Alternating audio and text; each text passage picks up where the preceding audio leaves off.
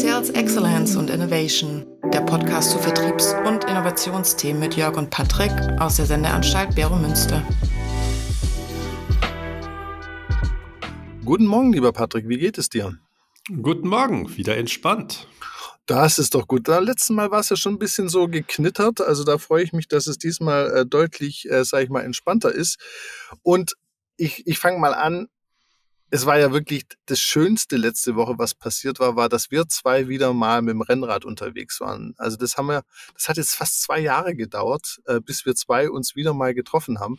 Und ich muss sagen, ich fand das wunderschön. Zum einen, dass ich mich entschieden habe, schwarz zu tragen an dem Tag, weil ich auf dem Foto dann doch nicht den Eindruck mache, ich fall da gleich vom Gleichen. Aber ich muss sagen, das war wirklich wieder ein super schöner Abend zusammen. Also es hat mir wirklich sehr gefallen. Ja, ich auch, fand das super. Aber du merkst auch, äh, an dem kann man eigentlich auch Job to be done so herrlich beschreiben. Weil es war ja nicht Sport. Es hallo, hallo, ich bin fast gestorben. hallo, hallo.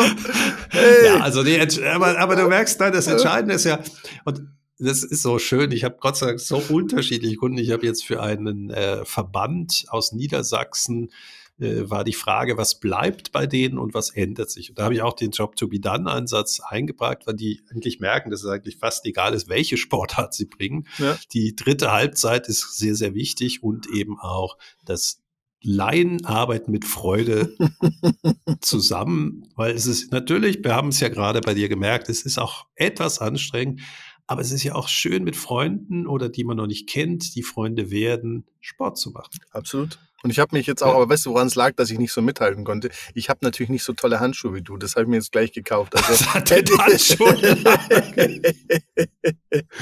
an den Handschuhen. Ja, absolut, genau. absolut. Ich brauche unbedingt Ja, aber da merkst du, wieder Sportgüter ähm, verkauft man eben nicht über den Nutzen, dass jetzt deine Hände beim Sturz besser geschützt wären mhm. oder du, wenn du schwitzt, äh, vom Lenker nicht abreißt, sondern auch Ästhetik, dass man das mhm. Gefühl hat, man wäre gut. Ja, genau. Sonst würde ja ganze, die ganze Raffa äh, Velo-Klamotten ja gar nicht existieren, weil äh, von Funktionsaspekt sind sie auch nicht besser, sondern es ist das Urban Cycling und ich bin kein Velogümmler.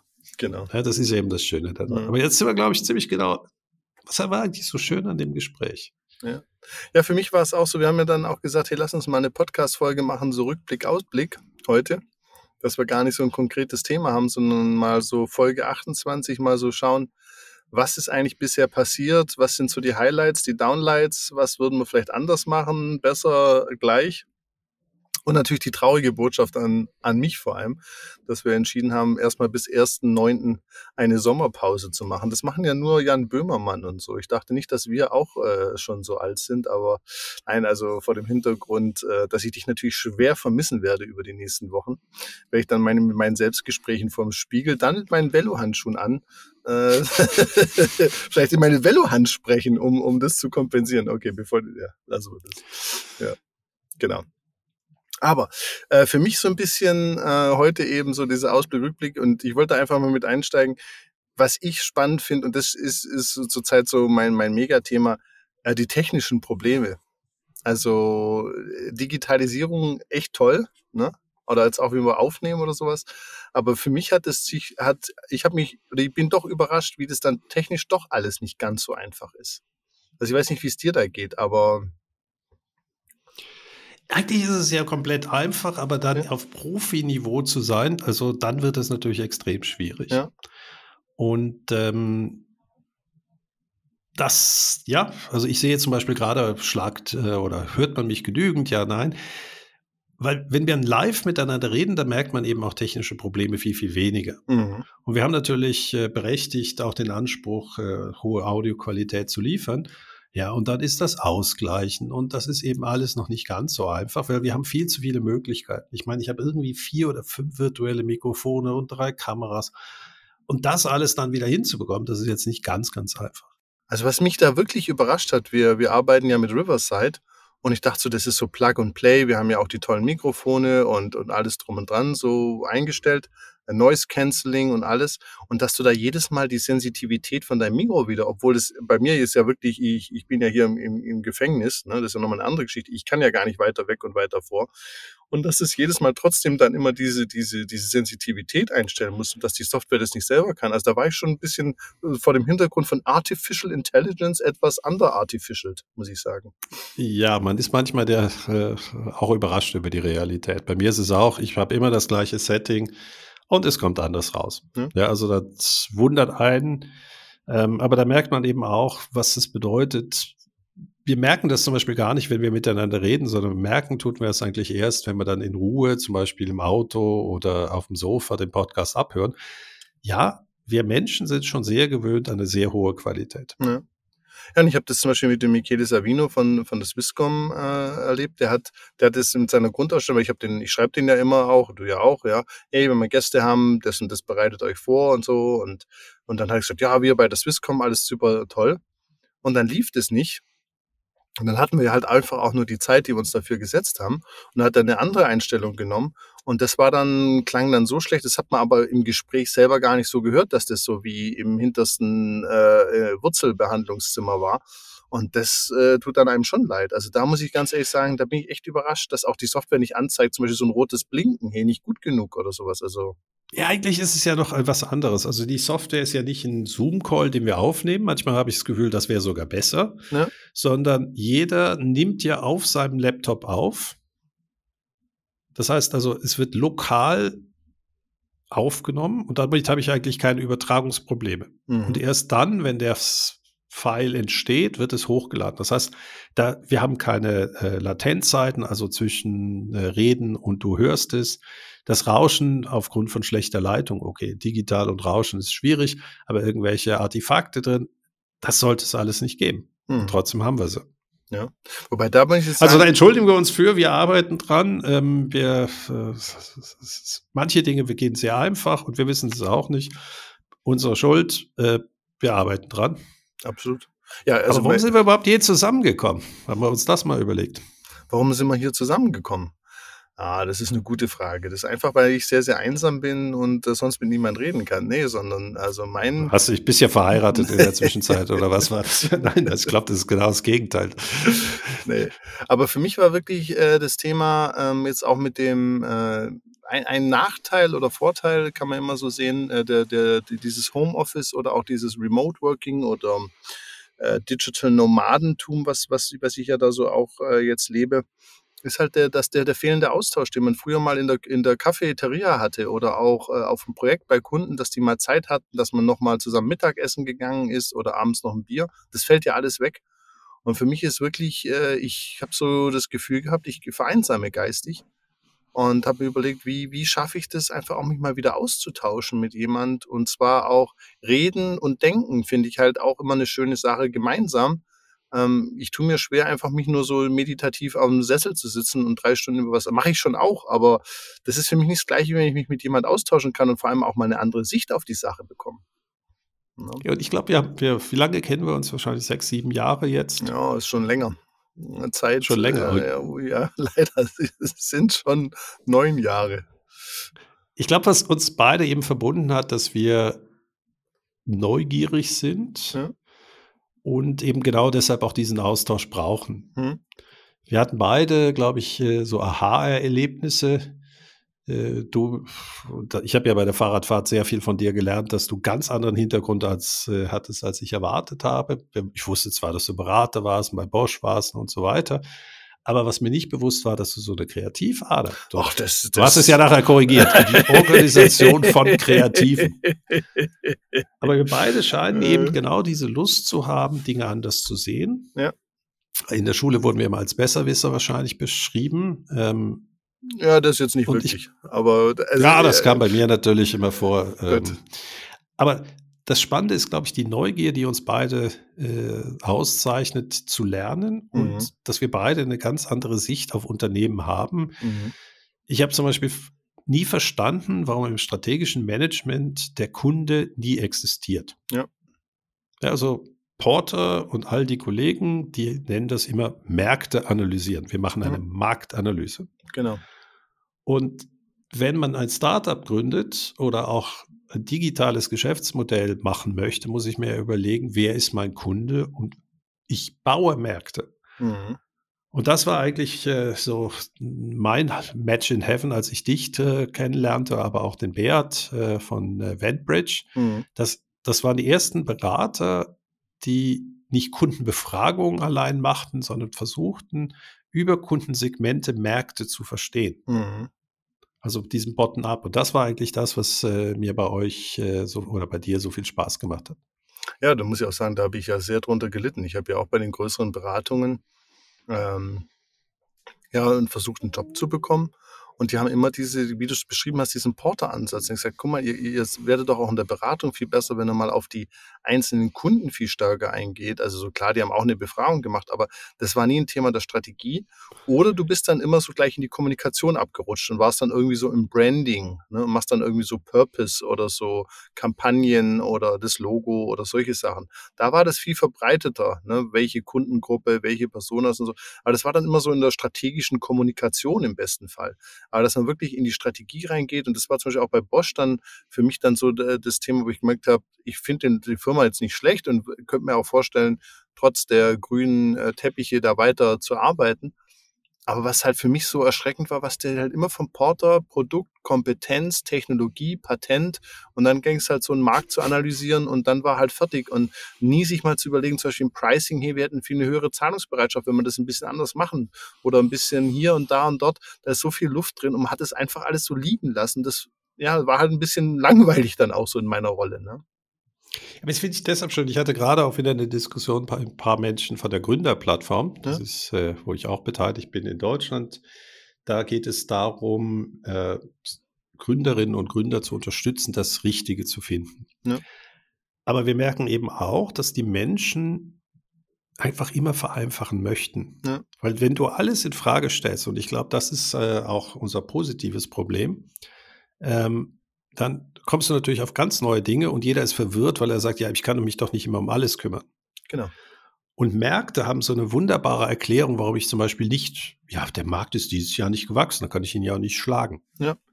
Ja, es gibt ja, es, es gibt ja so ein wunderbares Gefühl, ja, wir sind im schrumpfenden Markt, da müssen wir ja nichts machen. Mhm. Da schrumpfen wir eben auch. Genau. Und ich habe einfach den verdammten Ehrgeiz, dass äh, ich auch in einem schrumpfenden Markt vielleicht Kunden gewinnen kann, weil ich es besser mache, mhm. weil ich meine Ökonomie besser im Griff habe, dass ich vielleicht so Kosten produziere, wo die anderen nicht hinkommen, die ja weniger Kunden heißt, äh, was mache ich mit meinen Fixkosten und so weiter. Das heißt, dieses vernetzte Denken kann eben nicht in Märkten erfolgen und die Menschen wollen einfache Antworten. Mhm. Ja, bei uns ist es immer, ja, Solo-Entrepreneur. Ja, kein Mensch aus der Gründerszene weiß, was ein Solo-Entrepreneur ist, aber der hat sich entschieden, dass er immer alleine bleiben möchte. Mhm. Und damit hat er ja 80, 90 Prozent, muss er sich überhaupt nicht mit Fragen beschäftigen. Das gleiche Klar. ist beim Märkten. Klar. Mein Ex-Chef, der äh, auch nicht lange blieb danach bei der Swisscom, also das sind nicht die, die ich gut kenne, das, äh, die mag ich extrem, der wollte immer, ja, der Markt wächst um 3,7 Prozent. Mhm. Und ich habe gesagt, der Markt kann nicht um 3,7 Prozent äh, wachsen. Der sagte, doch, das sagt die Studie. Da habe ich gesagt, ja, die Studie sagt das, aber das ist ein Markt für Outsourcing von äh, Banken, mhm. Services. Und wir werden nicht mit 3,7 Prozent wachsen, sondern entweder bekommen wir diesen Deal, der paar hundert Millionen wert ist, also Total Contract Value, oder wir bekommen ihn nicht. Mhm. Das heißt, wir können gar nicht schrumpfen. Entweder schrumpfen wir richtig oder wir wachsen richtig. Mhm. Weil es gibt nur drei Deals oder zwei Deals oder meistens sogar nur einen Deal pro Jahr. Mhm. Wie soll da dein Debit auf 3,7 kommen? Mathematisch falsch. Aber das ist natürlich für einen, der Berater war, der hat einfach dann eine Strategiefolie gepinselt, wo alle Teilmärkte zusammen ein Gesamtwachstum erfolgten und sagte, wir wachsen leichter als der Markt. Und ich so, wow. Mhm. Ja, mathematisch richtig, aber die Annahme, was, was dahinter steckt, totaler Genau. Aber wie gesagt, das, das, äh, wie du schon gesagt hast, dieses alles in Frage stellen, für mich war der Auslöser ganz woanders. Und zwar, ich weiß nicht, ob ich das, äh, das vielleicht auch nicht, ich habe ja mal Handball gespielt und nicht so ganz äh, schlecht. Und dadurch, dass bei mir im Verein in meinem Jahrgang gar keine Mannschaft war, hatte ich immer das Glück oder das Pech, dass ich immer mit den Älteren trainiert habe. Also ich habe immer ein Jahr, sogar zwei Jahre, drei Jahre älter trainiert. Ist ja recht ruppig, Handball, oder? Ja, es ist, es glaubt man gar nicht, weil ich ja auch ein sehr zärtlicher Mensch bin und ein sehr, wie soll man sagen, sensibler und softer Typ. Ja, das bin. bist du, aber körperlich doch eher präsent. ja, körperlich. Also ich würde es auch äh, meinen Kindern, ich habe gesagt, meinen Kindern würde ich das nicht erlauben. Es macht auch den ganzen Körper kaputt. Aber es ist halt ein hochschneller und äh, Spiel und ich hatte das Pech oder Glück, dass ich Linkshänder war. Und muss sagen, da, da schätze ich meine Mutter sehr. Die hat mich wirklich von einer Sportart zur anderen gefahren und die Geschichte, ich habe überall geweint. Und äh, die, die wollten mich nirgendwo haben. Also beim Fußball nicht, beim Volleyball und so. Und Handball ist ein bisschen auch meine Family von meinem Vater, die, die waren früher, also Wangen ist relativ berühmt für, für Handball, also lange Geschichte. Aber da war es so, ich habe auch geweint, aber der Trainer, weil er unbedingt einen Linkshänder wollte, kam dann in die Umkleide und hat eine Stunde auf meine Mutter mich eingeredet. Und so bin ich da beim Handball gelandet. Das sind so Zufälle. Aber worauf ich eigentlich hinaus wollte, also wie gesagt, ich hatte da ein bisschen Nachteil. In meinem Alter gab es halt niemanden und habe dann einfach auch äh, weil Schule nicht so Spaß machte, fast jeden Tag trainiert, so manchmal sogar zweimal hintereinander. Also so um vier mit den ein Jahr älteren, abends nochmal mit den Erwachsenen, also mit den Herren, so von acht bis um zehn. Und irgendwann hatte ich den Punkt natürlich auch, wir sind dann württembergischer Meister geworden und das war so in dem Jahr, wo wir Gratuliere. Das, ja, danke, danke, auch Pokalsieger, also wirklich und so ein kleines Dorf, ne, keine guten Trainer, also möchte ich gar nicht vorwerfen, dass die überhaupt mit uns äh, da rumgefahren sind, alles toll. Aber wir hatten halt nicht die besten Voraussetzungen. Wir haben das wirklich durch sehr, sehr viel harte Arbeit, viel Fitnessstudio, viel Laufen hinbekommen. Und was bei mir irgendwie ist, und das war zum Beispiel auch, wenn du so Musiker siehst, viele glauben ja, die Leute nehmen Drogen und Alkohol bei den Musikern, weil sie so kreativ sein müssen das Problem ist ja bei diesen Jobs, du musst dich ja immer wiederholen. Also stell dir mal so einen Mick Jagger vor, der I Can Get No Satisfaction äh, jetzt 50 Jahre singt. Ne? Also das ist ja, die Leute stellen sich immer das so als, ja, das ist so kreativ und sowas, aber du bist ja hochrepetitiv und das ist ja auch im Sport so. Also irgendwann, wenn du so ein paar Jahre Handball gespielt hast, dann ist der Wurf so und dann trainierst du ja wirklich so an den letzten Millimetern. Also du kannst ja nicht dann 10 Zentimeter höher springen oder was, sondern Du musst ja die Ablaufe immer wieder trainieren, immer wieder die gleichen Sachen. Und für mich war es dann immer irgendwann so, dass die Leute wollten immer gewinnen, auch mein Team. Und dadurch, dass ich jetzt dann auch irgendwann, ich war dann auch in der Auswahlmannschaft, so kurz vor Jugendnationalmannschaft und so, da war natürlich auch immer der Erwartungsdruck, dass ich da Vollgas gebe, dass wir halt gewinnen. Und ich hatte dann für mich so mit 16 den Punkt, wo ich sage, ich will nicht mehr den Sport ausüben, um zu gewinnen oder zu verlieren, sondern ich möchte besser werden. Und das war für mich was, was mir jetzt karrieretechnisch nicht gut getan hat, äh, weil ich einfach, ich habe keine Motivation an Geld oder wenn die Leute sagen, das hast du toll oder schlecht gemacht, das ist für mich immer gar kein Feedback, sondern für mich ist immer das Thema ab da gewesen, egal was ich mache, ich möchte einfach besser werden, mich interessiert es, weil das ist die Motivation. Mit dem Sieg oder Niederlage, gerade wenn du in einem Team spielst auch, kann ja auch sein, meine Kollegen hatten schlecht schlechten Tag oder Torwart war nicht gut, dann haben wir halt verloren. Und wenn man daran sein Glück festmacht, habe ich irgendwann für mich entschieden, da ist Leben zu kurz dran. Also ich finde das extrem spannend, das hast du mir ja noch nie erzählt. Ja. Ähm, es ist auch einer meiner, ich bin zum Beispiel, ich weiß, äh, oder wie du weißt, fahre ich gerne Fahrrad, aber ja. ich wie du auch weißt, bin ich immer der Langsamste. Das ähm, weil, ich mich, jetzt nicht. weil mich das, ja, okay, es ist immer die Frage, welche Biergruppe man oh, hat. Aber die Frage ist immer, wie viel Freude man dabei hat. Ja. Und ich sage einfach, wenn ich so ein Alpenbrevet fahre, mhm. A, ist das eine Riesenmotivation, sich mal anzumelden und ja. dann auch darauf zu trainieren. Aber was gibt es Schöneres, als bei unterschiedlichen ja, Wetterverhältnissen einen Pass hochzufahren? Einmal im Sonnenaufgang, wirklich kalt unten, du merkst es, wie die Sonne auf einen kommt und du genießt dieses Freiheit, sich ja was zu entdecken, was du nie machen könntest. Ja. Ob ich jetzt wirklich fünfmal im Regen an den äh, Gotthardpass runterfahren muss, nein, das muss ich jetzt nicht nochmal haben. Aber einmal machen und merken, dass man dabei ja auch nicht stirbt, sondern ja. dass es beherrschbar ist, ist auch gut. Ja. Also ich bin auch einer, der, der Sportarten überhaupt nicht mag, wenn es dann in die zehnte Optimierungsstufe reinkommt. Ja. Und deswegen bin ich auch ein äh, Fan davon, nicht Sportler als Vorbild für Unternehmerinnen zu nehmen, für Unternehmer schon, aber nicht für Startups. Startups müssen ja überhaupt erst einen Sport finden und da geht ja genau eben das, was du machst. Erst musst du ja wissen, in was du besser werden willst und dann genau. kannst du optimieren. Ja. Und da gehöre ich, glaube ich, auch dazu.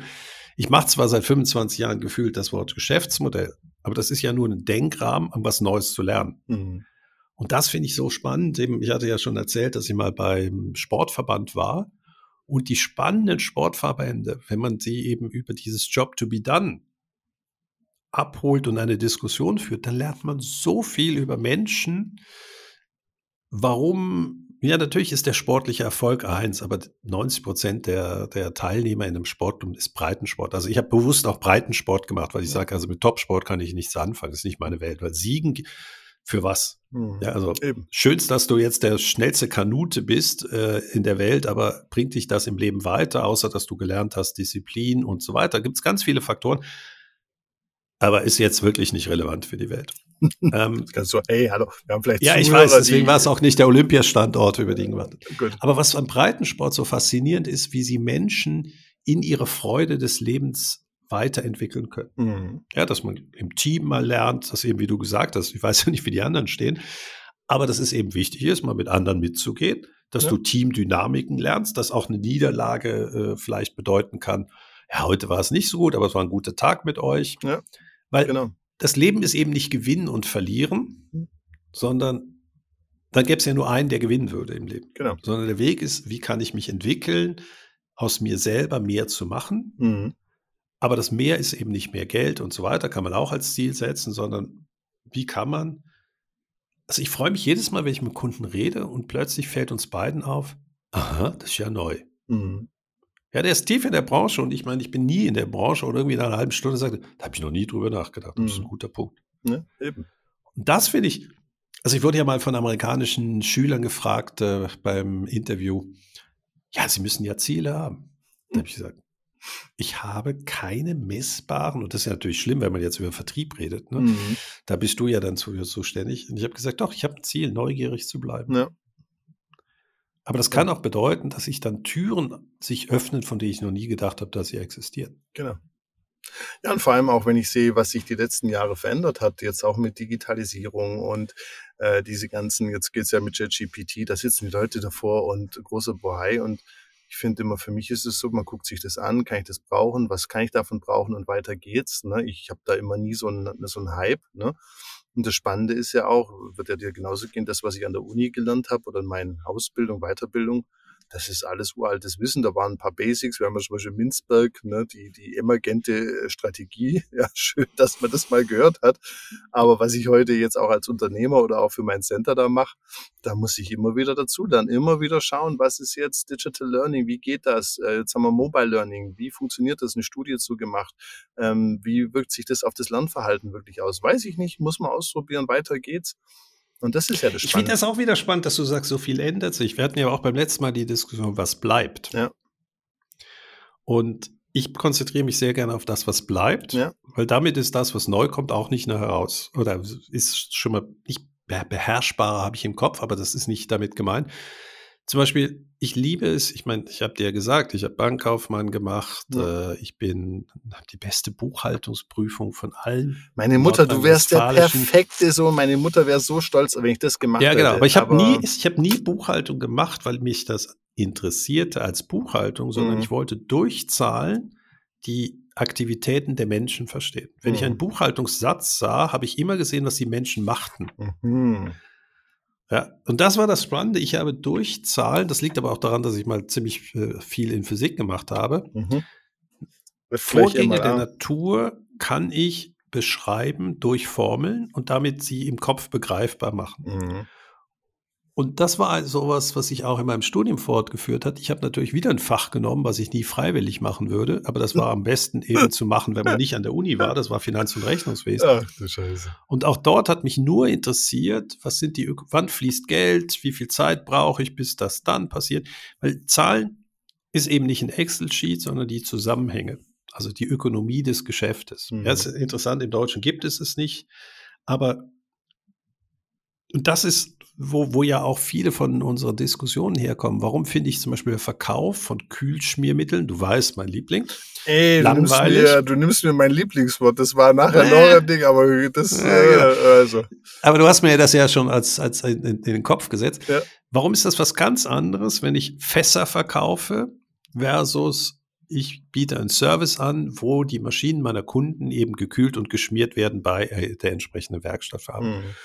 Und das hört sich so einfach an, aber da die ökonomischen Flüsse, wann fließt Cash und so weiter, komplett anders sind, gab es auch für die Firma natürlich einen Sinn, neue Firma zu gründen. Mhm. Ja, weil wir denken, ja, das Produkt ist ja gleich. Aber wir werden so viel mehr von diesen Zahlen geprägt, nämlich wann was fließt, als wir uns das so denken. Mhm. Und das ist zum Beispiel etwas, was ich benutze, um zu verstehen, was bleibt gleich. Mhm. Dass die Ökonomie, also zum Beispiel bei künstlicher Intelligenz war so einer meiner ersten Fragen, ja, wie sind eigentlich die Kostenfunktionen, um so ein Large Language Model zu trainieren? Mhm. Ja, weil was brauchst du? Du brauchst äh, Trainingsdaten. Da habe ich immer gedacht, dass da hätte Google einen Wettbewerbsvorteil, weil die natürlich äh, für ihren Suchmaschine das schon alles irgendwie maschinell erarbeiten müssten. Also sie müssten eigentlich Trainingssätze haben bis man festgestellt hat, irgendeiner hat es ziemlich cool gemacht, nämlich es gibt ein Open Source Projekt, damit nicht nur Firmen AI haben können und trainieren, haben die eine Open Source Lösung. Cool. Ja, du kannst Trainingsdaten kaufen, die das ganze Web oder kaufen, die sind umsonst. Ja. Muss eine Spende vielleicht machen, weil das ist irre teuer, aber damit sind Eintrittsbarrieren gesenkt worden. Mhm. Irre gut. Mhm. Dann musst du verstehen, dass die Algorithmen relativ alt sind und der Grund, warum jetzt ChatGPT und Konsorten kommt, ist, weil wir jetzt die Rechenleistung haben, diese Algorithmen zu verbinden. Und damit mhm. können wir größere Modelle machen. Ich habe leider die Zahlen nicht im Kopf, aber der Economist, und deswegen liebe ich den, weil er genauso, der, der analysiert immer alles Neue durch eine ähnliche Brille und hat sich diese ökonomischen Zusammenhänge angeguckt und hat mal ausgerechnet, wie viel kostet das, ein neues Modell zu rechnen. Mhm. Und da merkst du plötzlich, was für Eintrittsbarrieren entstehen. Das habe ich letztens auch, auch, mitbekommen, dass das massiv die Kosten runter sind. Ne? Genau. Ja, einerseits runter für die, die Hardware. Ich meine, das war Mursche Gesetz, dass das irgendwie geht. Ja. Aber dass wir irgendwann an so einen Punkt kommen, wo es dann überhaupt machbar ist, das ist der nächste Punkt. Und trotzdem, die Kosten gehen hoch, weil die Modelle wieder größer werden. Das ist dann auch wieder exponentielle Herausforderung. Und du merkst, das ist so, ich habe mir mit diesem Denken in Geschäftsmodellen eigentlich ein Modell für mich selber gebaut, Ideen besser strukturieren zu können. Mhm. Ja, das heißt, ich nehme etwas Bestehendes und versuche damit Veränderungen zu verstehen. Mhm. Und natürlich dann kommen die Leute, ja, wir müssen in Ökosystem denken und so weiter. Ja, also kommt ja jeder, jeder kommt immer, ah, es muss alles ganz anders sein. Total. Und dann sage ich ja, aber am Ende sind es AGs mit Geschäftsmodellen, die dann zusammen eben ein äh, Ökosystem bilden, aber auch jede Firma muss eine Value Proposition haben für ihre Partner. Das haben wir aber schon vorher gehabt, weil ich meine, ich habe über, ähm, ach, wie hießen sie, äh, Napster meine Dissertation als Kern geschrieben und ja. die hatten zum Beispiel als Nachteil, dass sie eigentlich für die Kundinnen eine super Value Proposition hatten, nämlich Musik von allen hören, ja. aber nicht für die Rechteinhaber. Mhm. Und jetzt kannst du das schon wieder den nächsten Schritt machen und sagen, okay, ChatGPT nutzt ja Intellectual Property mhm. in ihren Modellen, aber sie entgüten die nicht und zitieren noch nicht mehr. Absolut nicht. So, und das ist eben, ich habe keine Ahnung von, von AI, aber ich sehe die Themen, weil ich mir etwas gebildet habe. Und das ist vielleicht auch diese Neugier, aber trotzdem mein Rahmen, mit der ich das versuche zu verstehen. Aber, Jetzt, aber mal ganz ehrlich, beim Velofahren hast du mir was anderes erzählt. Du bist ja total nicht nur Handballer, sondern doch, doch. Du hast ja mal das Gefühl gehabt, Kreative organisieren zu können. Ja, das, das, das war, ja, das Gefühl hatte ich nicht, sondern ich habe eine Rechtschreibschwäche und war in der das Schule. sind wir beide gleich, deswegen waren wir ja im Podcast. Das machen wir im Podcast, genau. Und zwar sehr massiv, ne? Und ich hatte dann Glück, dass Computer kam, also sonst hätte ich nie das Abitur geschafft. Also das, ich hatte da riesen Glück, äh, zehn Jahre, fünf Jahre früher und ich wäre da durchgefallen. Und ich habe es in der Schule halt irgendwie geschafft, noch so durchzukommen durch, äh, ich habe Sportleistungskurs, bei uns macht man Mathe, also deshalb muss ich so schmunzeln, wenn du sagst, mit Zahlen und so. Bei uns ein, ein wahrer Mann aus meiner Stadt hatte im Gymnasium natürlich den Mathe-Leistungskurs und den Physikleistungskurs besucht. Ne? Ich hatte Sport. Ich war nur mit Physik, aber hatte leider nicht Mathe und dann ist man sehr begrenzt irgendwann. Genau, und ich hatte Sport und Englisch. Und als ich dann fertig war, ähm, dann habe ich überlegt, Sport zu machen. Das, das immer wieder ein Thema Jogginghose. Das haben wir letzten Mal. Ich kannte zwar Karl Lagerfeld nicht, aber ich habe da meinen Chef im Zivildienst angeschaut und der rannte den ganzen Tag in so Joggingklamotten und gesagt, das ist das. Also das ist schon eine Sache. Und ich muss dazu sagen, mein Vater ist nie im Anzug rumgelaufen. Also es war irgendwie tief in mir. Und dann war ich halt in Köln und damals sind dann in Köln halt die Medien so groß geworden. Und das fand ich halt alles sehr, sehr spannend. Und vor allem, ich hatte da, das ist halt eine Branche, die hat nicht geguckt, wie gut du schreiben kannst, sondern hast halt Drive, hast du neue Ideen und sowas. Und so bin ich dann zu dem Thema Filmproduktion gekommen. Und habe dann äh, mich entschieden, gesagt, okay, ich mache das. Wobei man dazu sagen muss, gab es nur ein paar Studienplätze und 1000 Bewerber. Und du musstest, was gar keinen Sinn macht, das haben sie, glaube ich, auch inzwischen aufgegeben, du musstest ein betriebswirtschaftliches Lehre äh, machen. Das heißt, ich bin auf der einen Seite so in die Betriebswirtschaftslehre reingerutscht, was ich gar nicht wollte. Also ich musste Betriebswirtschaftslehre studieren, um an die Filmhochschule zu kommen. Und auf der anderen Seite wollte ich dann an die Filmhochschule, um eigentlich dann mit Kreativen zu arbeiten und mehr in die Organisation und Vermarktung zu gehen. Und da war es dann so, dass ich durch die, muss ja zwei Jahre, also heute nennt man das ja Bachelor, damals Vordiplom, weil ich, was heißt Angst, aber ich hatte riesen Respekt, komme aus einem kleinen Dorf, was hatte ich mit Film und Medien zu tun und habe dann wirklich jedes Semester ein Praktikum aber das war ja nicht in Köln, wo hast nee, du Nee, in Berlin. Ich habe dann in Berlin einen Studienplatz bekommen für BWL und da war auch die eine der Filmhochschulen und dachte ich, entweder gehst du nach München in Berlin und München kam es mit Numerus Clausus mit Rechtschreibschwäche niemals rein, also gab es Berlin, nos vamos a Berlin und habe dann jedes Semester ein Praktikum gemacht, was dann dazu geführt hat, dass ich bei der Aufnahmeprüfung ein 10 äh, Millionen internationale Koproduktion mit 10 Millionen Budget durchkalkuliert mit allen Versicherungsarten und sowas, woraufhin in der mündlichen Prüfung ich wirklich gelöchert worden bin und zwar noch eine Stunde länger, weil die alle der Meinung waren, das hätte jemand anderes für mich geschrieben. Und es hat dann auch dazu geführt, dass ich nach zwei Jahren äh, das Studium abgebrochen habe, weil ich hatte es, äh, was auch ein bisschen meine Persönlichkeit, vielleicht ich hatte es ein bisschen übertrieben, aber auch aus Angst, dass ich nicht genommen werde. Ne? Du hast da 1000 Bewerber auf 25 Plätze und, äh, und du hast ja nur, du willst ja nicht fünf Jahre studieren. Ich habe dann natürlich schon auch geguckt, dass ich zu den 25 gehöre. Und äh, ja, und dann war nach zwei Jahren so ein bisschen so, das ist es nicht. Zumal auch in Berlin, äh, die so, die wollten immer so Filme über Eisbären drehen und sowas. Also was das Vermarktungspotenzial, du hast ja dann die Filmförderung, musst ja die Sachen einreichen, dann kriegst du eine Million irgendwie für einen Tatort. Das ist ja alles also, so, also mir war, das war nicht meine Vision. Ich wollte immer so Bernd Eichinger große internationale Co-Produktionen produzieren. Und da war ich in Berlin jetzt am fährst mit mir, Jetzt fährst du mit mir auf dem Velo durch über den genau, See herum. Genau, ja. genau. Und dann war es halt das Spannende, dann bin ich äh, auch, weil durch zu, ganz viele Zufälle bin ich am Lehrstuhl für Marketing ge, gelandet und habe dann für äh, Professor Hedrich, Gott hab ihn selig, der konnte nicht Computer, habe ich die Folien gemalt und der hatte so einen Branding-Hintergrund und da bin ich tierisch in die Psychologie eingetaucht, weil der am, am Ende seines Lebens fast sich nur noch mit Psychologie beschäftigt hat. Und so bin ich eigentlich gar nicht mit Zahlen in die Betriebswirtschaft. Also ich habe schon, ich musste ja studieren, also ich habe schon VWL und Rechnungswesen, das habe ich alles irgendwie mit einer 4,0 hinter mich gebracht. Äh, aber was mir Das wäre in der Schweiz gut, ne? Ja, ja, ja genau.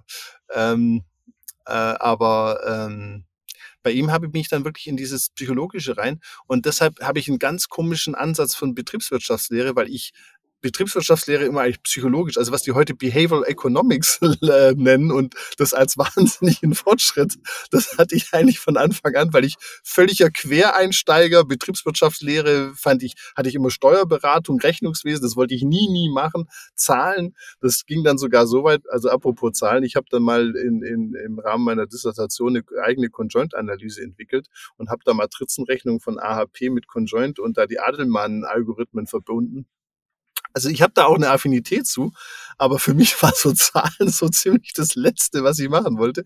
Und heute äh, bin ich da wirklich äh, fast nur noch mit Zahlen unterwegs. Also ja, das ist ja das Faszinierende. Ich komme von den Zahlen ja. und habe mich komplett äh, verlassen darauf. Ja. Und wenn du mich fragst, was ist ein gutes Geschäftsmodell, dann sage ich, ich sehe es. Ja. Und nicht, ich habe es ausgerechnet. Weil das Spannende ist, äh, sehr schön, dass du gesagt hast mit der Psychologie. Ich bin dann auch, eben, ich bin dann nachher Investmentbanker geworden, ja. habe MA-Deals gemacht und hatte Gott sei Dank einen extrem guten Chef. Und wir merkten eigentlich, dass wir zwar im Excel alles abgießen können, mhm. aber die Verhandlungen sind ja reine Spiele der Eitelkeiten, wie nehme ich ihn mit? Ja. ja. weil er sagte zum Beispiel, das ist der Herr Kuhner, der sagt immer, der Preis ist nicht, was im Excel steht. Der Preis ist, was wir verhandelt haben. Mhm. Genau. Und äh, das habe ich einfach geliebt. Natürlich haben wir Excel bis oben bis unten gemacht, aber diese menschliche Seite, also wir hatten zum Beispiel eine meiner Lieblingsmandate war ähm, ein Familienstamm, der sich zerstritten hat und die Firma war wirklich kurz vorm Konkurs, mhm. aber die hatten immer noch das Gefühl, sie wären die Reichsten. Okay. Und dann hatten wir einen sehr guten Partner, der war etwas älter, also um die 60, also da gehen wir ja beide auch zu, aber das war natürlich vor 30 Jahren war das ja schon richtig alt. Und der ist einfach zu dieser Familie gegangen und hat gesagt, oh, wissen Sie, Sie können gerne weiter streiten. Und hatte dann von uns natürlich vollkommen subjektiv ausrechnen lassen, wie viel der Familienstreit denn schon an Vermögen gekostet hat. Ja, nice. Und er ist da einfach rein und hat gesagt, ah, wissen Sie, jeden Monat, den Sie jetzt weiter äh, so sich verhalten, der kostet ungefähr 400 Millionen. Machen Sie ruhig weiter. Und dann war das spannend, dann hat er die Gewerkschaften dazu bekommen, zu sagen, also wir streiken und dann ist das Unternehmen Konkurs. Dann seid ja. ihr draußen, weil mit denen kann man natürlich auch einen Eigentümerwechsel herbeiführen. Absolut. Und mit dem Spiel hat er dann es geschafft, dass die Eigentümerfamilien gesagt haben, wir müssen verkaufen. Mhm. Und da kam auch dann, dann merkte ich, das war eine, so sagt diese menschliche Seite. Und der zweite, was mir passierte, ich hatte Riesenglück, das war äh, 95. Ich hatte meine erste Webseite schon mal gemacht. Und plötzlich wurde ich, hatte ich das Glück, ich war bei Lazar, in das Hightech-Team reinzukommen. Mhm. Und das war global. Und Lazar war, ist einer dieser Hidden Champions. Keiner wusste genau, wer die sind. Also wir hatten in Paris konnte man dem Taxifahrer sagen, bitte zu Lazar. Und Lazar hat nicht mal ein Schild an der Türe. Okay. Lazar damals ist wahrscheinlich heute komplett anders. Wenn man dann in eine zur Geschäftsleitung hoch wollte, wo man natürlich als kleiner Mensch wie ich normalerweise nicht reinkam, mhm. dann wurde man in einen Aufzug gesteckt und dort, wo die Türe aufging, gab es gar keine Nummer. Okay. ähm, aber Lazar war immer die eben dieses Strategic Rationale in den Mittelpunkt steht. Also mhm. wirklich versuchen zu verstehen und nicht nur Transaktionen über Zahlen abzuwickeln. Ja. Und dort bin ich dann eben in dieses Hightech-Geschäft rein und tolle amerikanische und englische Kollegen, wo ich gesehen habe, in der Excel-Modellierung, dass mit der Digitalisierung natürlich auch eine ganz andere Ökonomie auf uns zukommt. Mhm. Also wie teuer ist Software entwickeln, was kostet mich ein zusätzlicher Kunde und so weiter. Damals gab es natürlich nicht Cloud und so weiter. Ja. Aber es war, es ist so fundamental anders. Also mhm. Also ich habe diese menschliche Seite der Verhandlung kennengelernt. Mhm. Ähm, ich manchmal liegst du vor Lachen auf dem Boden, wenn er eigentlich das ernst nehmen, also nicht ernst nehmen würdest, ja. was für Machtspielchen darum laufen. Absolut. Und welches Gegockel. Aber ich erinnere mich, mein Chef war einfach super. Der so, wir haben eine super wichtige Verhandlung, aber es ist Eis, lass uns noch einen Nogger holen mhm. vorher. Genau. Was passiert? Der Nogger fällt auf seinen Anzug, er geht mit einem Schokoladenfleck rein und hat einen seiner besten Performen gehabt. Also, weil er einfach immer so einen gewissen Abstand hatte, weil er immer nicht nur hat wirklich seinen Kunden in den Mittelpunkt gestellt. Mhm. Und dann kam das Angebot nach St. Gallen zurück beim theoretischen Informatiker, äh, der eben Algorithmen für AI programmiert hat. Damals haben wir es noch nicht so genannt. Habe ich die Einsicht bekommen, was es bedeutet auf der Technologieseite. Mhm. Und als ich geschrieben habe, merkte ich eben, dass wir mit den etablierten Tools wie Märkte überhaupt nicht weiterkommen, mhm. sondern wir müssen das Geschäftsmodell in den Mittelpunkt stellen. Das gab es damals nicht. Das kann man sich nicht vorstellen. Ja. Man hat darüber geredet, es gab keine Definition davon. Mhm. Aber der zweite Aspekt war eben dieser dynamische Aspekt, nämlich wie verändern sich Kostenstrukturen, wenn mehr Kunden kommen. Ja, das wurde damals sehr stark geforscht, äh, weil das erklärt natürlich sehr starke Monopolstrukturen, also mhm. fast natürliche Monopole. So dieses Copy-One-Problematik, die alle Kosten äh, hat. Aber ich kam sehr, sehr früh bei der Analyse von Napster auf die Idee, dass ja auch auf Nachfrageseite, also Kundenseite, die müssen sich ja auch, da gibt es auch Netzwerkeffekte. Also je mhm. mehr Kunden bei Napster sich angemeldet haben, desto mehr Dateien hast du gefunden. Und so bin ich in die Sozialpsychologie ab. Cool. Ja, mich interessiert die Einzelpsychologie nicht, sondern wie Gruppen ihre Verhalten ändern. Mhm. Und deswegen arbeite ich ja zum Beispiel äh, mit der Ina Goller zusammen, die Professorin für Psychologie ist. Äh, und das alles mit einem Physik-Hintergrund und man rutscht ganz woanders hin. Während du zu den Zahlen bist, bin ich weg. Ja, ist so schön. Ich versuche eben so, also ich finde einfach soziale Systeme spannend, die dann eben entweder in die eine oder die andere Richtung kippen, aber lineare Veränderungen in sozialen Systemen fast unmöglich. Absolut. Gehen wir nochmal auf einen anderen Punkt. Meine, meine absoluten Highlights oder was, was, was hast denn du da so mitgenommen? Ich, ich stelle mal meine vor jetzt aus dem Podcast. Was ich wirklich krass finde, ich gucke jetzt schon wieder auf die Zeit, wie schnell einfach jedes Mal die Zeit vorbeigeht. Also man denkt sich immer so, ah, locker, easy und dann geht's so los und auf einmal, wupp, ist schon eine halbe Stunde rum. Und äh, für mich eigentlich der zentralste Punkt war so am Anfang gleich die erste Folge Jobs to be done im Bedürfnis. Also ich hatte eigentlich, sag ich mal, meine Erwartungshaltung war eigentlich, das wird echt toll mit uns beiden. Und die erste Folge dachte ich so, hey, die ersten vier, fünf Folgen, ja, da schauen wir mal, das wird eher so, dass wir uns mal so eingrooven und sowas. Und dass gleich die erste Folge bei mir so raus von reinhaut, wo ich wirklich danach wochenlang drüber nachgedacht habe, Mensch, du rennst jetzt immer von Bedürfnisse des Jobs zu dann hast ja eigentlich völlig so eine Nische ab. Das muss ja viel stärker mal zusammendenken, beides. Da dachte ich so, das war schon die erste Folge, das kann ja spannend werden. Also das war für mich wirklich so von dem Podcast so das absolute Highlight, wie viel oder auch das Innovationstheater oder das Disruption, ne, dass sich Disruption immer so als was Ängstliches von außen, da beschäftigt man sich selber nochmal und dann dieses Amazon-Beispiel sich selber. Also solche Punkte, das fand ich absolute Highlight. Also das hat äh, wirklich extrem viel Spaß gemacht und ist auch für mich der Sinn des Podcasts, für mich jetzt. Ja. Ich finde das deshalb spannend, weil das ist, also mir geht es genauso, dass wir haben, also die Zeit verrinnt extrem schnell. Irre, gell? Mein Highlight war natürlich plötzlich, als eine Studentin mir was erzählte. und ich so, das ist ja spannend. Und ich wusste, es gibt diese Aussage genau in einem Podcast. ja, und weil das mein Kollege aus meinem alten Büro war, der eben das äh, der, mit der Ukraine was gemacht hat. Und ich so, wow, wow, ja, also irgendeiner hört dazu. Ich würde mir natürlich würd noch viel mehr Menschen wünschen. Ich würde mir auch wünschen, dass wir mal mit unseren äh, Zuhörern reden. Ja. Ähm, der Highlight ist eigentlich, dass es mir hilft, auch meine eigene Psyche äh, wieder immer mal wieder einzunorden. Mhm. Ja, wie ist das in der Realität? Kann man das verwenden? Und ich glaube, ganz viele Führungskräfte sind einsam. Mhm und haben eigentlich überhaupt keinen Gesprächspartner. Eben, ja. Ja, weil sie müssen ja immer alles schon wissen. Ja. Vielleicht sollten wir einfach diese Neugier, die mich ja durch, also wenn einer fragt, ja, wie und wie geht das ab? Ich so, ich habe schon einen Prozess, aber ich weiß ja nicht mal, wie unsere Teambuilding-Phase richtig rauskommt. Weil erst wenn ich weiß, wer im Team ist, weiß, kann ich Ihnen sagen, ob ich glaube, dass es funktioniert. Ja. Aber ich gehe, also ich habe noch nie ein Projekt erlebt, wo nichts rauskommt. Aber manchmal auch nicht das, was sie wollten. Genau. Genau. Ja, also ich hatte, und das, dieses Entdecken können mit dir, das finde ich so schön und das möchte ich eigentlich auch gerne äh, unseren Zuhörerinnen und Zuhörern weitergeben.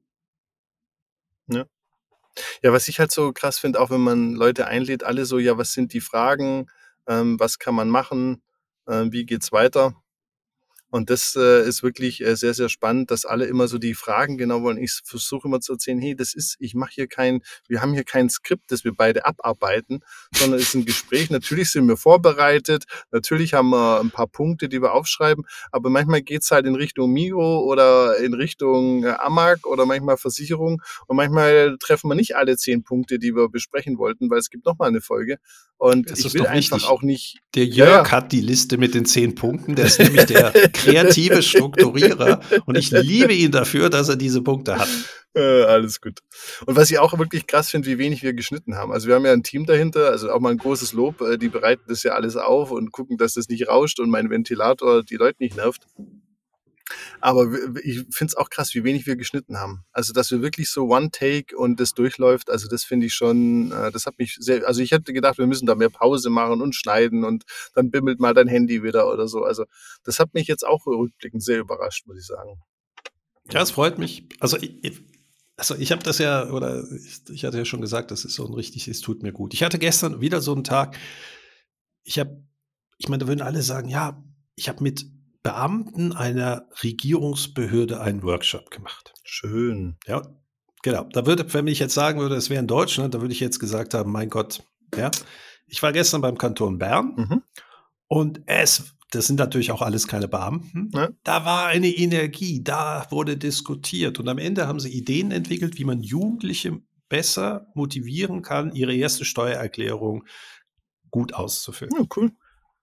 Und da wurde über äh, Multiplier, also könnten nicht die Lehrlinge, die in der KV-Ausbildung, also äh, kaufmännischer Verein sind, äh, könnten die nicht das machen und könnte man das nicht dort nehmen. Ey, die musste man richtig stoppen, stoppen dass nicht zu viel wird. Ähm, cool. Und klar, einige haben gesagt, ja, aber das haben wir die rechtliche Grundlage nicht. Der andere so, ja, dann müssen wir vielleicht auch mal daran arbeiten. Mhm. Oder wirklich, ich meine, das darf man fast nicht sagen. Da hat mir dann einer seine Projekte nachher erzählt, wo sie ein Problem, der der Bund ihnen generiert hatte, mit dem Schreiner gelöst haben, nämlich Passbüro. Und wie mhm. macht man Babyfotos? Ja, das kennst du ja auch. Mhm. Das Thema, wie fotografiert man für ein Kleinkind? Das kenne ich. Und ja. da haben die dann mit Customer Insights und jetzt haben sie, und das war der größte Stolz, das müsst ihr euch vorstellen, ich habe ja keine Ahnung, was da kommt in so einem Kurs. Mhm. Und am Ende sind die noch eine halbe Stunde geblieben und er hat vom Erfolg erzählt, dass jetzt der Kanton Zürich die Babybetten von ihm fürs Passbüro gekauft hat. Oh, cool. Ist total irrelevant für die Welt und auch in diesem Podcast, aber es zeigt, die haben, die wollen Probleme lösen, sie sind begeistert und denken, Digitalisierung kann ihnen helfen. Cool. Was für eine schöne Stimmung. Und das ist, was ich auch bei dir erlebe. Ja. Aber jetzt auch nochmal ein letzter, so ähm, gegen Ende ein kritischer Punkt. Wir haben ja am Anfang ein bisschen auch Sound-Quality-Probleme gehabt wenn du jetzt zurückblickst, wird's das nochmal, hätten wir nochmal zwei, drei Folgen äh, testen sollen vorab und, und das alles einstellen oder darf das so rauschen? Weil ich finde es eigentlich, also für die Zuhörer natürlich nicht schön, dass da so manche Folge, gerade am Anfang vom Podcast, muss man sagen, also auch wenn ich die heute nochmal reinhöre, denke ich mir so, uiuiuiui. Auf der anderen Seite ist halt auch so das Spirit, wo ich sage, ich möchte halt nicht alles fünfmal testen und sehen, also ich weiß es nicht. Also wie siehst du das so rückblickend? Also wir können noch mal die Themen noch mal diskutieren, weil ich glaube, wir würden sie heute anders sehen. Ja. Also zum Beispiel, ich, ich finde es einfach wunderbar, Bedürfnis, äh, äh, Job to be done. Und wir werden ja nicht immer alles neu erfinden. Gewisse Grundlagen äh, wie die Fusion of Innovation, Job to be done, ähm, das wird sich ja durchziehen und das ja. benutzen wir ja auch immer als Beispiel. Und das kann man auch immer mal wieder äh, verwenden. Ich würde das einfach dann als neue Folge machen. Mhm. Ähm, Aber mir geht es darum, würdest du das nochmal, also wenn jetzt auch so ein Startup ich, oder so, das ist ja auch so eine Philosophie. Ich würde das genauso machen, ja. weil ich, ich, ganz ehrlich, ich, ich, ich bin ja froh, dass du ein Team hast, was den Rest macht. Ja. Also ich bin da extrem dankbar. Und ja, man muss es auch einfach mal ausprobieren, wie kommt man miteinander. Und wir merken ja auch, wir aber werden dann kurz, besser, wenn wir es nicht zweimal machen. Das ist richtig, aber ich habe jetzt wieder bei letztens eine, eine Kollegin an der HWZ, die launchen jetzt auch einen Podcast und dann so, ja, danke für all die Testhörer, wir haben das ja dann getestet und geprobt und sowas. Und dann sitze ich so da. Entschuldige dich doch nicht, wenn es gut ist. Ah. Und entschuldige dich für das, was nicht gut war, das okay. war der Sound. Gut. Und natürlich waren wir noch unlocker und so weiter. Aber wenn einer schon mit Entschuldigen anfängt, hey, wir sind keine Profis, wir versuchen die Inhalte zu vermitteln und wir lernen. Und ich glaube, jetzt wird es ja auch, ich meine, ist ja auch lustig, wie locker wir geworden sind. Absolut, absolut. Und was mir auch sehr gefallen hat, ist, weil wenn man mal schaut, was sind die Folgen, die am meisten Hörer haben, das ist Folge 16 Kompetenzen, Folge 10 IoT und Folge 12, wie verkaufe ich Services, wenn ich bisher nur Produkte verkauft habe. Also da hätte ich jetzt auch nicht drauf gewettet, dass das allein schon vom Titel, also gerade auch das Kompetenzen so durchschlagen äh, als Episode, das hat mich, also freut mich extrem, weil ich bin ja wirklich felsenfester Meinung, dass es heute die Leute Kultur und Kompetenz die Worte missverstehen und dass es heute vor allem um Kompetenzen geht, die, die, die verändert werden müssen. Aber das äh, war jetzt für mich ein bisschen auch überraschend. Ne? Ich finde das ja eigentlich schön, weil wir wissen ja auch nicht, wer uns hört. Also wir mhm. würden uns auch über Feedback immer wieder. Das ist freuen. auch noch ein Punkt, genau. Mal mehr schriftliches Feedback. Also liebe Zuhörer, es freut uns immer, wenn man uns persönlich spricht. Äh, ich kriege ja auch viel und Patrick ja auch, aber ein schriftliches Feedback bei Apple, bei Spotify oder bei Gott weiß wo, also gerne willkommen. Entschuldigung. Ja. Also wir sollten das noch mehr erwähnen, weil ich habe das jetzt beim Workshop auch gemacht und plötzlich waren alle meine Amazon äh, Bücher noch 20 Stück verkauft. Ja. Also wir dürfen auch darüber reden, dass gut ist und ich hoffe, das soll ja die Zuhörerinnen äh, selber entscheiden. Ich habe auch kein Problem, wenn Kritik unten drunter steht, aber redet drüber. Ja. Ähm, mir macht es Spaß, auch darauf einzugehen, weil wir haben ja auch ein paar Sachen angesprochen. Also gestern kam zum Beispiel im Workshop die Kritik, ja, und wie machen wir das jetzt konkret? Mhm. Ja, das ist eine ganz berechtigte Frage. Immer. Und trotzdem finde ich schön, dass eben dieser Kompetenzenwork äh, oder Podcast so ankam, weil ich glaube, wir beide zeichnen uns dadurch aus, dass wir durch Neugier, was immer, also ich, du, du weißt, ich bin ein Fan, was bleibt. Ja. Kompetenzen ändern sich, aber die Neugier, Kompetenzen zu lernen, genau. die ändert sich nicht. Genau. Ja, das heißt, ich habe interessanterweise nie über Lernen nachgedacht oder Kompetenzen, sondern durch meine Neugier mhm muss ich manchmal strukturierter lernen, aber dann mache ich das einfach mal, mhm. weil ich bin neugierig. Mhm. Und ich meine, dir, dir als Legastheniker oder äh, ich weiß nicht, wo du heute stehst, ich kenne das Thema. Ähm, ich habe mich schon immer gefragt, warum Word so strohdoof ist. Mhm. Und jetzt mit meinem Podcast oder Blog-Software äh, WordPress gibt es ein Add-on, mhm. wo ich einen Text einfach relativ rudimentär reinschreibe und dann macht ChatGPT da einfach was Vernünftiges draus. Ja. Nämlich all das, was ich nicht kann, kann der ja. Mhm. Originäre Ideen, das kann ich. Genau. Und das wäre zum Beispiel auch mal, äh, und du fragst dich bei Word, seit 40 Jahren genauso schlechte Rechtschreibekontrolle. Genau. Das ja. ist. Das heißt, es kann gut sein, dass ich in der Zukunft meine Texte in WordPress schreibe die ich dann in Word formatiere. Ne? Super Idee. Ne, das ist habe ich auch schon. Aber eben. Habe ich auch schon gesehen bei mir. Ich nutze ja auch WordPress. Da gibt es jetzt den AI-Button, da haust du es rein und dann ist es von der Korrektur besser als in Word. ja, absurd. ich darf ja, ich, wir können ja auch ein bisschen Marketing machen. Mein Blog heißt äh, blog.businessmodelinnovation.com, also mit Minus zwischen Business Model Innovation. Und die letzten zwei Artikel, die habe ich komplett mit ChatGPT geschrieben. Cool. Aber ich habe natürlich ziemlich genauso die Prompts geschrieben, aber mhm. ich, wie, wie, wir ja alle hier merken, ich kann relativ oder auch du relativ schnell Themen einfach sagen, was ich gerne hätte. Und wenn ich so rede, geht das auch vernünftig, auch wenn wir natürlich Sätze nicht zu Ende reden und so weiter und so fort. Und ChatGPT hat mir dann, wo ich früher einen Tag brauchte, hat mir eine Stunde den Text runtergehämmert. Mhm. Ähm, und heute habe ich dann auch noch einen Workshop zu dem Thema und der war zur Vorbereitung ausgeteilte Text und die Leute haben gesagt, der ist richtig durchdacht. Cool. Und das war das erste Mal, wo ich eine, anstatt einen Tag eine Stunde gebraucht habe.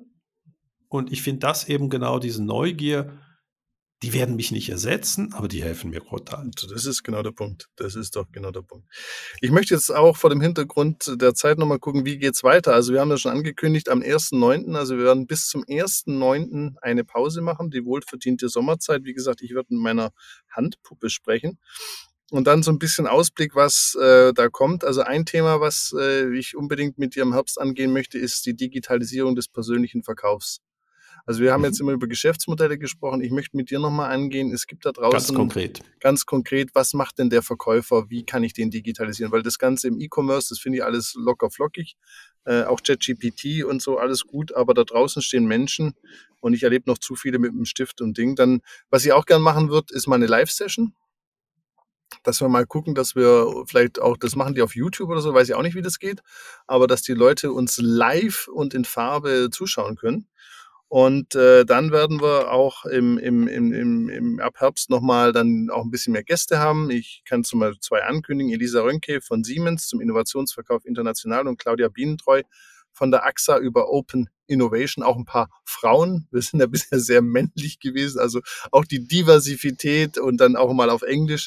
Also dass das Ganze äh, auch nochmal in andere Richtung geht. Also freue ich mich auch sehr drauf auf die kommende Zeit. Aber wie gesagt, ich weiß noch nicht, wie ich das äh, psychologisch oder psychisch äh, überstehe. Also mir wird es schon fehlen, unsere wöchentliche Austausch ähm, zu diesen Themen. Also ich weiß nicht, vielleicht geht es mir ganz meinerseits, ganz meinerseits äh, kompensiere. Ähm, Dein Kleiner wird bald anfangen zu reden. Ja, aber wer erzählt mir was von Kühlschmiermittel oder Ritterrüstungen oder wer kommt mit IoT-Beispielen aus dem Schlachthof, Patrick? Das ist schon unersetzbar. Also, ja, das, also ich, ich liebe, also ich, ich wurde gestern auch gefragt, woher hast du die Beispiele? Habe ich gesagt, glaubst du, die kenne ich alle? Ihr seid meine Beispiele, ihr seid meine Inspiration. Ich helfe euch, das zu strukturieren. Ja. Und wir hatten so Eben gestern hatten wir über Lichtsignale und die Zukunft der, der Verkehrssteuerung. Ich meine, wenn du einfach den Chef der Lichtsignale eines Kantons hast, ich meine, und der auch noch richtig weiterdenken kann, aber es ist natürlich Horizont 3. Wir hatten ja auch über die mal gesprochen. Genau. Das ist nicht heute und trotzdem müssen wir uns ja ums Morgen kümmern. Und was einfach wichtig ist, bleiben wir doch bei der Freude. Haben wir keine Angst, gestalten wir sie, ähm, dann müssen wir auch keine Angst haben, was kommt. Es ist doch grandios wir haben eine Überalterung der Gesellschaft, wir haben Fachkräftemangel, also machen wir doch das, was wir gerne machen. Ja. Deswegen freue ich mich auf diesen persönlichen Verkauf online. Ähm, es gibt keinen Grund für gewisse Dinge zu reisen. Ja, genau. Also Patrick, ich wünsche dir dann noch einen schönen Sommer und dann ich auch, sehen wir, auch. sprechen und hören wir uns wieder im September. Und dir bis da eine gute Zeit. Und vielleicht liegt ja dann, dann nochmal in der Zeit ein Radfahr-Date äh, drin. Also würde mich sehr ja, freuen. Ja, ich habe das Alpenbrevet kommt eben Ende August, Anfang September. Ich weiß es gar nicht mehr. Also da graut es mir natürlich vor, weil die oh. Ferien sind in den Niederlanden. Da ist also nicht so richtig viel Berg. Ähm. Dutch Mountain sind dann doch eher so mit 400. Ich habe keine Ahnung. Ist das 100 Meter, 400 Meter? Ja. Auf jeden Fall Gegenwind. Ja, genau. Also Patrick, dir eine gute Zeit. Danke und dann bis im September. Danke dir. Bis dann. Ciao. Freuen wir uns. Eine Produktion von Customers X und Fluid Minds im Auftrag des Center for Sales und Retail der Hochschule für Wirtschaft Zürich.